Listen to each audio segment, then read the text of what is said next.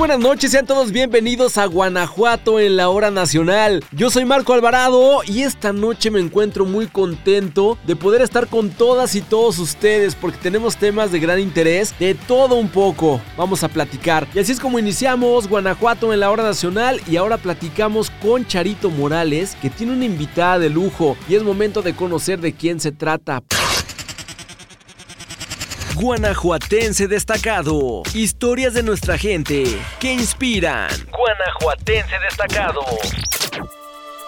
Amigos de Guanajuato en la hora nacional, ¿cómo están? Muy buenas noches. Me encuentro feliz en Guanajuato en la hora nacional y tengo una invitada muy especial. Ella es Mariana Calderón. Ella ha logrado mostrar a través del lenguaje fotográfico de una técnica absolutamente artesanal, obras originales de alto valor artístico, piezas que son únicas de gran relevancia social y personal. Mariana Calderón Alvarado, licenciada en Ciencias de la Comunicación y maestra en Imagen Pública y madre de una hija especial. Mariana, qué gusto tenerte en Guanajuato en la hora nacional.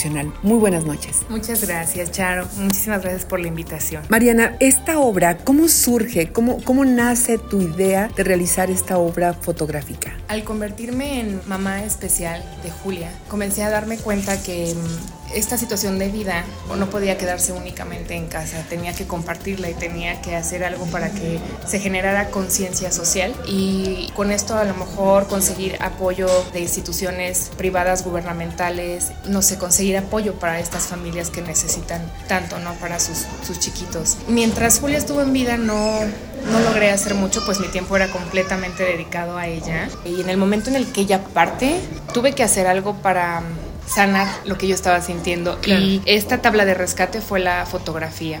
La fotografía hoy es mi manera de comunicarme y de hacerle saber a la gente que sí, efectivamente hubo mucho dolor y que hay, y que creo que seguirá habiendo por el resto de mi vida muchas heridas, pero que de estas heridas surge algo maravilloso. Claro. Y que este es realmente el, el regalo que yo le puedo dar a la sociedad y abrir una ventana para que ellos puedan sentir y palpar y que no nos hagamos indiferentes ¿no? ante situaciones de dolor, que porque en realidad este sector de la sociedad es un grupo bastante vulnerable y que no muchas veces es visto. Es complicado que salgan a la calle, es complicado acercarse a ellos porque son situaciones de vida eh, difíciles de comprender y de, de, querer ayudar. A veces es, claro. es tan fuerte que preferimos cerrar los ojos ¿no? ante esta situación. Tu trabajo, eh, estaba viendo las fotografías, es definitivamente la estampa de madres, de padres, a los que la vida los ha colocado en una circunstancia muy particular, pero no podemos cerrar los ojos, una circunstancia que es real. ¿Qué te motivó todo esto? Justamente el querer hacer un poquito de conciencia,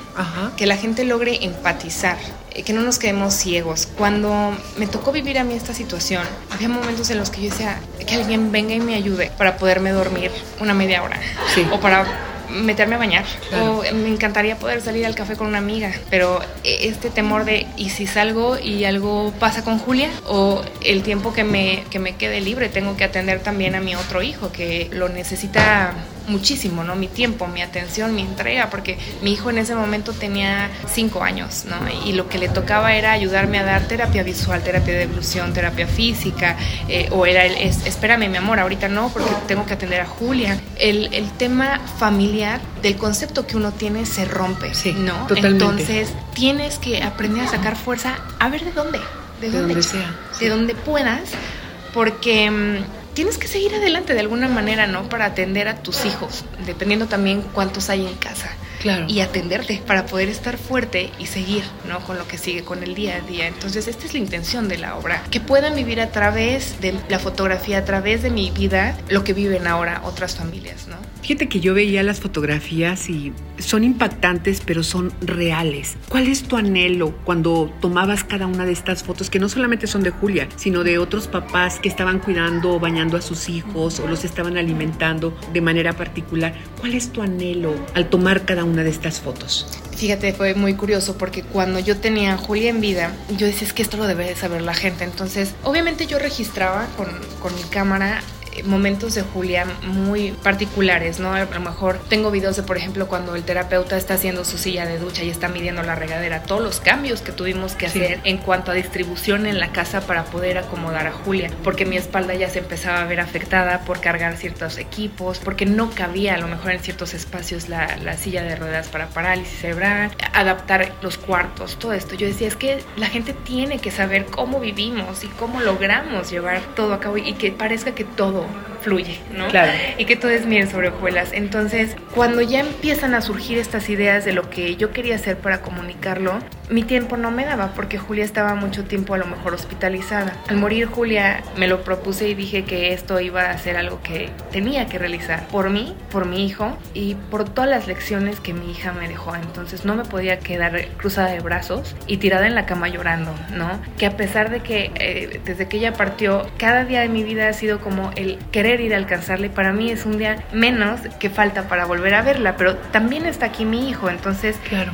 yo tenía que ser consciente de sacar esta fuerza y compensar. La manera fue la fotografía. Claro. Yo me tomé de ahí y dije, este va a ser el modo en el que tengo que documentar y, y quiero plasmar esta situación de vida. Posteriormente conocí a, a Saúl Serrano y Saúl Serrano vio un poco de las primeras cianotipias que yo tenía porque fui a documentar en la, en la asociación Un Milagro para Romina de Guadalajara, Jalisco, me abrieron las puertas. Yo llegué con una amiguita que es la fundadora y le dije, Marce, necesito tu apoyo porque hoy ya no está Julia, ya no puedo fotografiar a mi hija ni puedo Claro. fotografiar estas situaciones que a mí me tocaron vivir. Necesito familias que quieran abrirme las puertas de su hogar. Fueron muchísimas familias, ¿En serio? fueron muchísimas, estaban súper contentos y toda la, la obra, lo que están viendo son de verdad familias reales, en situaciones reales. Ver cómo a ellos les tocaba bañar a, a sus hijos como yo bañaba la mía, alimentar por gastrostomía, yo alimentaba con ellos. todo eso.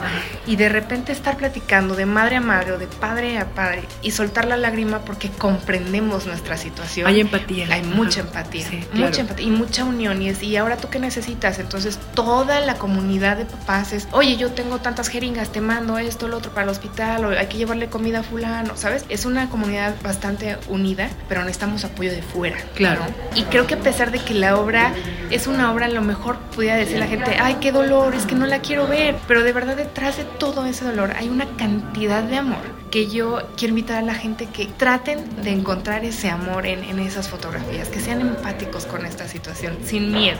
¿Hasta cuándo va a estar la exposición Hasta aquí? el 11 de enero. Dinos dónde, cuándo, cómo nos acercamos. Vamos a estar aquí de, de hoy hasta el 11 de enero en el Museo Jim Byron. Ok. en la galería todos los días de la semana. Aquí va a Muy estar, bien. la pueden visitar. Y los dominguitos siempre el, el museo eh, ofrece un concierto. Sí. Entonces pueden venir al concierto, eh, ver la obra y después salirse por su copita y unos canapés.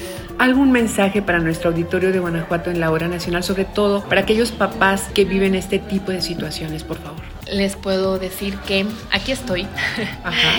que, que me permitan ser parte de, de sus vidas en lo que pueda apoyar. A ellos realmente no hay mucho que decirles porque creo que hay, siempre va a haber mucha empatía con estas familias a los que sí me gustaría agradecer e invitar a que vean la obra esa a las familias guanajuatenses. Dense la oportunidad de venir a verla y ayúdenme a compartirla también. Bueno, pues ella es Mariana Calderón, mostrando a través de su lenguaje fotográfico una técnica artesanal, pero muy sensible. Muchísimas gracias por aceptar la invitación. Me Gracias siento ti, como Char. parte también de, De esto. de esta exposición. Claro que y sí, muchísimas lo eres. gracias. Gracias Un a ti, abrazo. un abrazo Amigos fuerte. de Guanajuato en la hora nacional, ella es Mariana. Vengan a conocer su obra. Muy buenas noches. Nuestra historia, nuestra identidad como guanajuatenses. En Guanajuato en la hora nacional. Es un placer saludarlos, Marco, a ti y a todo el equipo, hasta la cabina y desde luego a quienes nos acompañan en este espacio brindando al Archivo Histórico del Congreso del Estado. Con información de Yair Rodríguez les saluda a su amigo Pablo Buzo Muñoz. El día de hoy, 10 de diciembre, conmemoramos el Día Internacional de los Derechos Humanos. En 1950, la Asamblea General de la Organización de las Naciones Unidas proclamó esta fecha como una manera de ponderar el esfuerzo y el reto que representa el tema para todas las naciones del mundo, pues tiene como finalidad hacer conciencia sobre la importancia de los valores contenidos en la Declaración Universal de los Derechos Humanos. Todos los seres humanos nacen libres e iguales en dignidad y derechos. Esta es la primera frase de la Declaración Universal de los Derechos Humanos que ha sido la guía con la que la Organización de las Naciones Unidas ha luchado por más de 70 años para garantizar la justicia, la libertad, la dignidad y la igualdad en las naciones. Es obligación de cada uno de los gobiernos del mundo garantizar que los individuos gocen de los derechos expuestos en esta declaración. Por este motivo vale la pena tener presente la Ley para la Protección de los Derechos Humanos en el estado de Guanajuato. Esta ley fue expedida por la 57 legislatura del Congreso del Estado durante el gobierno de Juan Carlos Romero Hicks. En septiembre del año 2000, esta ley dio paso a la creación de la Procuraduría de los Derechos Humanos del Estado de Guanajuato, cuyas funciones son la protección, defensa, promoción, estudio y divulgación de los derechos humanos, así como propiciar una cultura de respeto a los mismos. Esta ley establece que los servicios que ofrece dicha Procuraduría son gratuitos. En esta ley se toman en cuenta los derechos reconocidos en la Constitución Política de los Estados Unidos Mexicanos, en la Declaración Universal de los Derechos Humanos, así como los presentes en distintos tratados internacionales en los que participa nuestra nación mexicana. Uno de los campos de acción más importantes de esta Procuraduría es su intervención en los casos donde se vulneran los derechos humanos de los individuos por actos u omisiones de autoridades o servidores públicos estatales o municipales. Este organismo cuenta con cinco subprocuradurías ubicadas en León, Irapuato, Celaya, San Miguel de Allende y Acámbaro. La defensa de los derechos humanos es una tarea que nos compete a todos. El día de hoy evocamos el esfuerzo que ha realizado el Congreso del Estado de Guanajuato para garantizar su cumplimiento. Asimismo, esta fecha nos recuerda los retos que tenemos que asumir para garantizar un mejor porvenir para las y los guanajuatenses y nos invita a seguir trabajando por la defensa de los derechos humanos. Si deseas conocer más acerca de esta u otras efemérides, te invitamos a consultar nuestro acervo documental en la página del Congreso del Estado de Guanajuato, www.congresogto.go.mx y en el apartado del Archivo General. De igual manera, les invitamos a estar pendientes de las actividades para festejar los 200 años de Guanajuato como entidad libre y soberana, así como del bicentenario de la instauración del Poder Legislativo del Estado de Guanajuato. Nos escucharemos en una siguiente cápsula con más información de nuestra memoria legislativa. Hasta el próximo domingo. Que pasen muy buenas noches. Guanajuato Servicios. Información de interés para ti y tu familia. Guanajuato Servicios.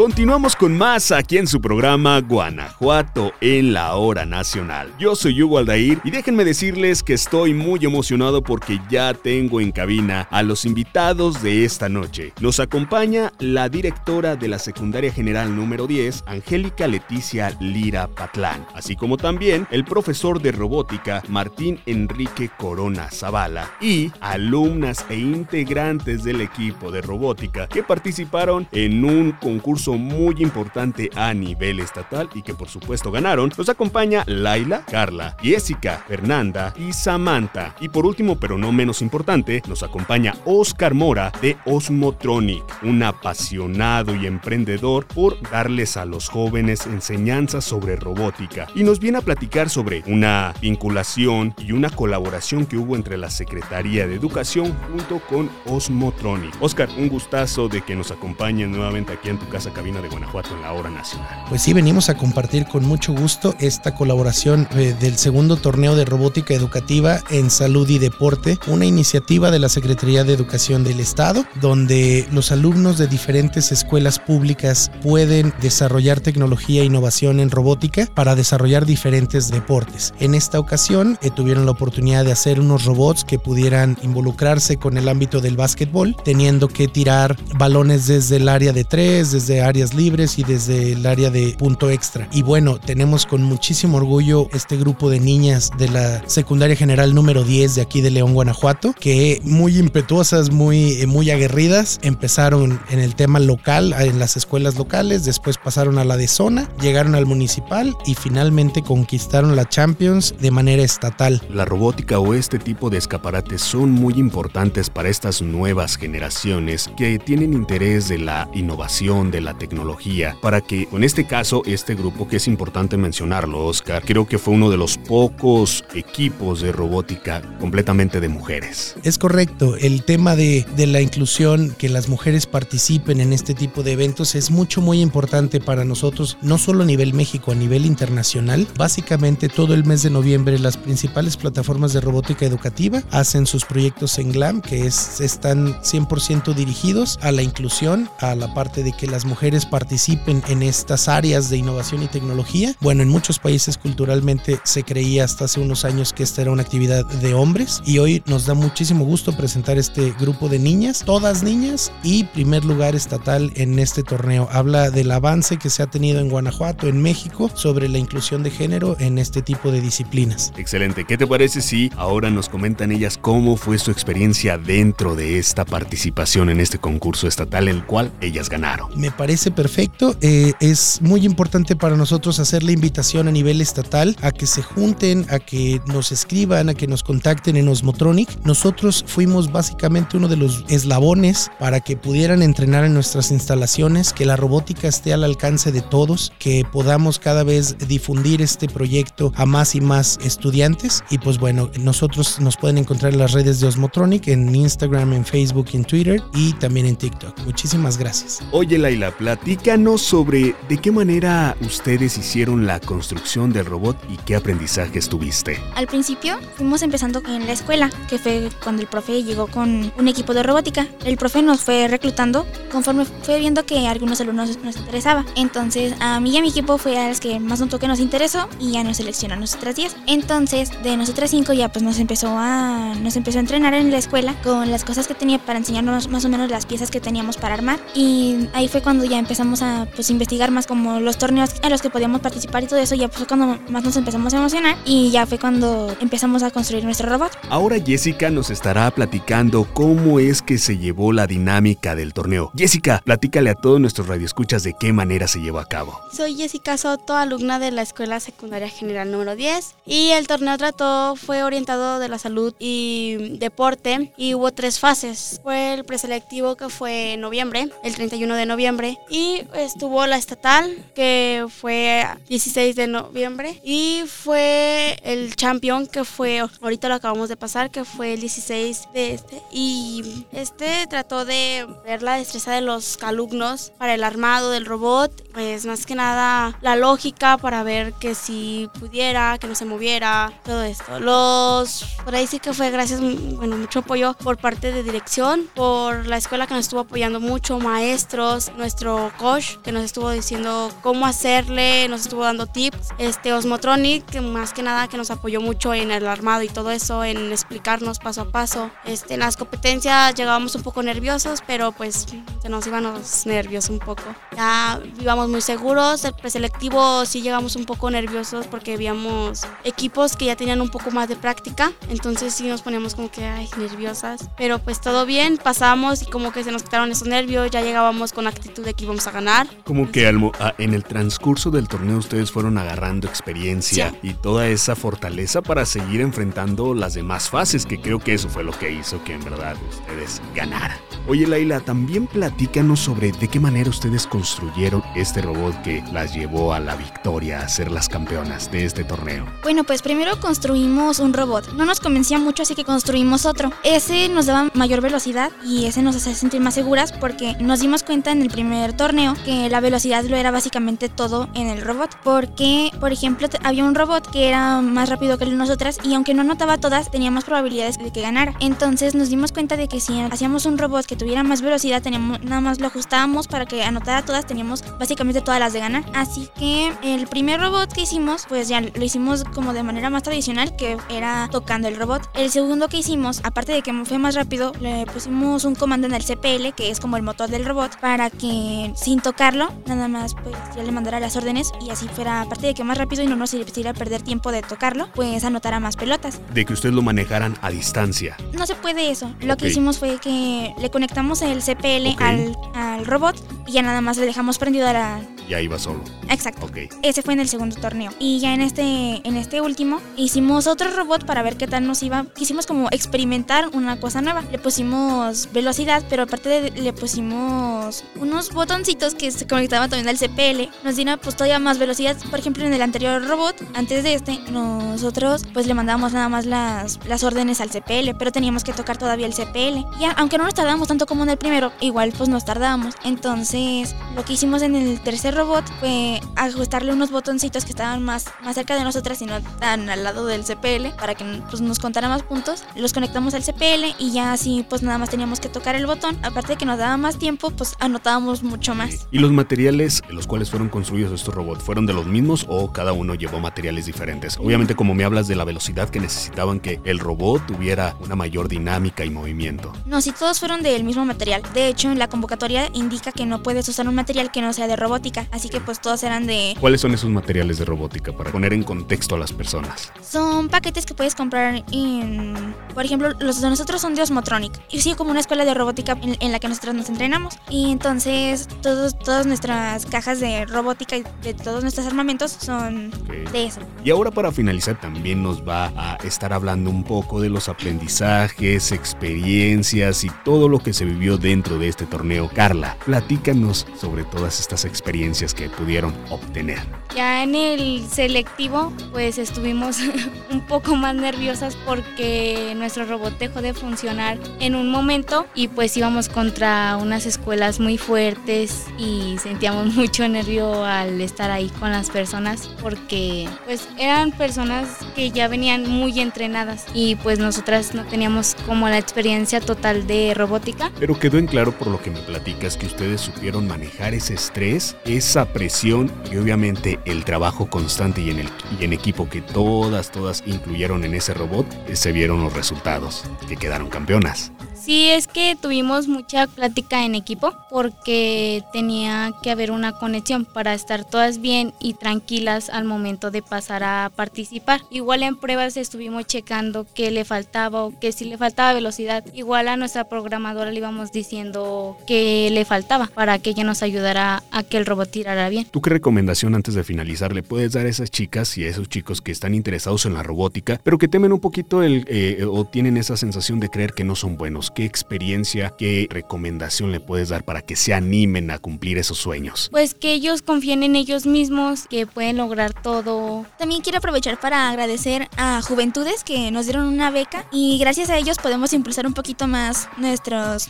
nuestros conocimientos de robótica y ahora podemos participar en más torneos. Y también queremos agradecer a nuestros directivos, nuestros profesores que nos apoyaron en todo momento, al momento de salir de clases para tener que practicar. Muchas gracias a todos. Ahora el maestro Martín Enríquez Corona Zavala nos va a platicar sobre la experiencia que él tuvo con estas niñas al participar en este torneo y que obviamente pues quedaron campeonas. Maestro. Sí, muchas gracias. Eh, bueno, la experiencia fue, fue bastante, bastante emotiva, ya que nosotros en un inicio con las niñas comentamos, bueno, vamos a participar, vamos a echar de todas las ganas. Eh, concursamos en la primera eh, etapa que fue en el preselectivo y mucha, muy, muy buena respuesta. Las niñas defendieron su proyecto, defendieron a más no poder su, su competencia. Fuimos avanzando, fuimos avanzando, tuvimos apoyos muy, muy grandes de nuestra directora, que fue un apoyo incondicional, y también tuvimos una buena, muy buena asociación y apoyo de, la, de, de, Osmotronics, que fue también un apoyo muy incondicional en sus instalaciones, en sus consejos, en sus experiencias. Y fuimos avanzando, a, pasamos a un semiestatal, a una estatal y al Champions, y realmente pues estuvimos campeones en cada etapa, fue primer lugar. Las niñas eran emotivas, sus alegrías, a, tal vez a lo mejor frustraciones de, de llevar a cabo de repente trábitas que se les presentaban del robot y solucionarlas en la brevedad posible. Directora, el aprendizaje que deja esta colaboración de Secretaría de Educación con Osmotronic, la participación de estas chicas en este tipo de competencias. Claro que sí, buenas noches, gracias por la invitación. Ha sido un evento que nos ha motivado a los alumnos de primeros y segundos, todos los alumnos que vienen atrás de ellas, los han motivado enormemente y han mirado robótica con otros ojos, han mirado otras competencias que se han llevado a cabo en las, escuelas. Y la secundaria 10 nos gusta más que nada fortalecer esas competencias que los niños ya traen para que se puedan desenvolver en la vida real. Y quiero aprovechar el comentar que el día 15 de diciembre la Delegación Regional de León les estará entregando a nuestro equipo selectivo de robótica en la institución en la secundaria 10 un reconocimiento por haber obtenido el primer lugar tanto en el concurso regional como en el selectivo y como en el estatal.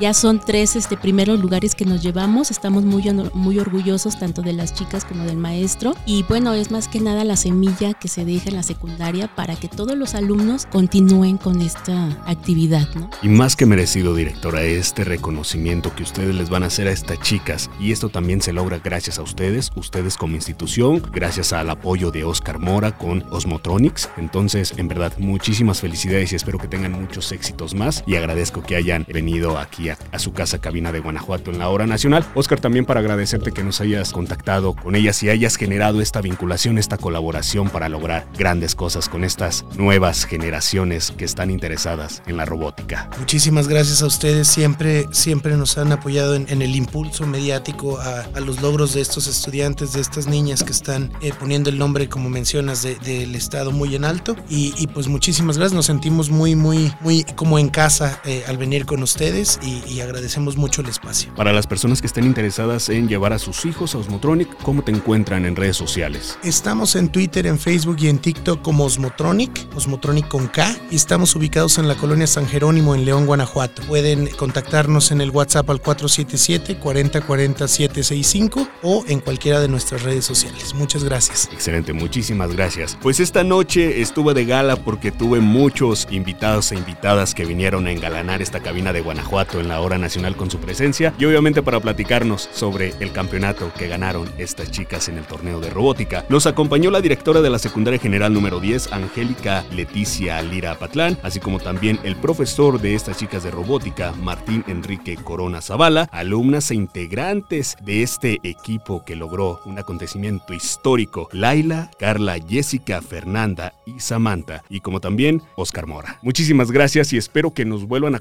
Siempre les digo a todos nuestros invitados, las puertas de la cabina están abiertas para próximas entrevistas y para darle difusión a ese apoyo a estas nuevas generaciones que pondrán en alto no solamente el estado de Guanajuato, sino el país. Yo soy Hugo Aldair y no le cambie porque tenemos más temas de gran interés aquí en su programa Guanajuato en la hora nacional. Hugo, muchas gracias por habernos acompañado esta noche en Guanajuato en la hora nacional. Y a ustedes, amigas y amigos, vámonos a descansar para tener una semana increíble. Nos vemos la próxima semana. Mi nombre es Marco Alvarado y esto fue Guanajuato en la hora nacional. Hasta pronto. Guanajuato en la hora nacional. Guanajuato en la hora nacional.